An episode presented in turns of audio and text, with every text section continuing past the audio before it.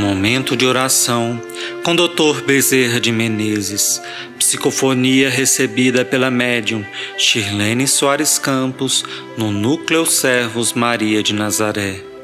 Música executada pelo violonista Ranieri Guimarães.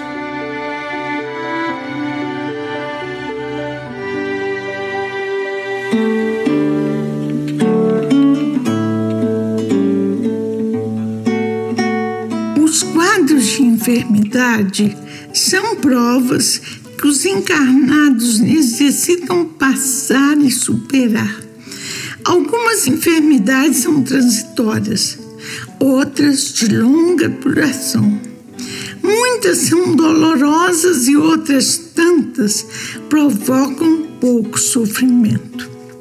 Além das enfermidades, existem os problemas inerentes às lutas humanas seja no campo familiar, profissional e social, as pessoas, durante o processo de conviver uma com as outras, ao percorrerem a mesma estrada da evolução, passam por momentos de testemunhos difíceis. Mas em nenhum instante, o mundo espiritual superior, os espíritos protetores, deixam de amparar, de intuir, de alertar e às vezes supervisionar silenciosamente para que a pessoa que está sob a sua proteção possa tudo superar. Nesse sentido, vou contar para vocês uma experiência que vivi. E o nosso doutor Bezerra relata.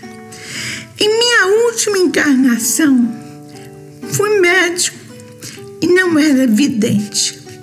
Ao final de minha jornada terrena, tive um problema sério de coração. Não vou negar para vocês que entrei em pânico quando percebi que não podia mais me movimentar e nem falar. Todavia, ainda podia ver tudo ao meu redor. Via principalmente as necessidades de minha família que dependia de mim. E durante um instante em que estava extremamente aflito, ouvi como se falassem forte dentro de minha alma: Bezerra, não tenha medo, estou com você. Mas eu não tinha medo por mim. O que viesse para mim seria realmente suportável, pois foram tantas as lutas pelas quais passei e foram tantas as lutas que eu havia assistido de perto. Porém, existia uma família que dependia de mim Existiam os meus enfermos, meus pobres que eu não podia mais atender. E fiquei durante um tempo preso a uma cama. Foi um período que achei uma eternidade, pois não tinha nenhuma melhora.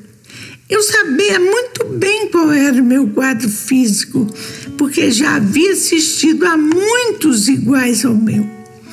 Durante todo o tempo fiquei muito consciente. Tudo eu ouvia e via com os lábios travados, sem poder usar minhas mãos e meus pés.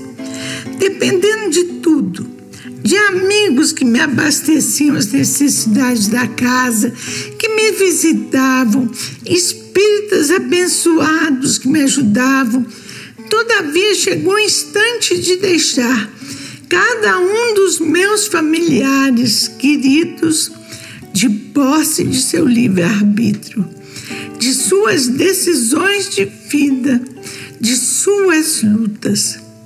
Foi um momento de muita dor para mim, visto que ninguém é insensível a ponto de deixar os seus o seu mundo sem sentir dentro do coração a dor. O próprio Cristo, durante a sua crucificação, quando viu a humanidade ali representada por alguns judeus e romanos, num apelo imenso a Deus, disse: Pai, piedade, porque eles não sabem o que fazem. Quando percebi queria sair daquele casulo que me aprisionava a matéria, ouvi a mesma voz ecoando dentro de mim, dentro de minha alma. Bezerra, não tenha medo, estou com você. No instante da prova maior, no instante de deixar aquele corpo que tanto me auxiliou, com lágrima na face, abracei aquele espírito que nunca havia se comunicado, que nunca me dera uma página, mas que fora a vida inteira meu acompanhante de luz e de amor, meu espírito protetor.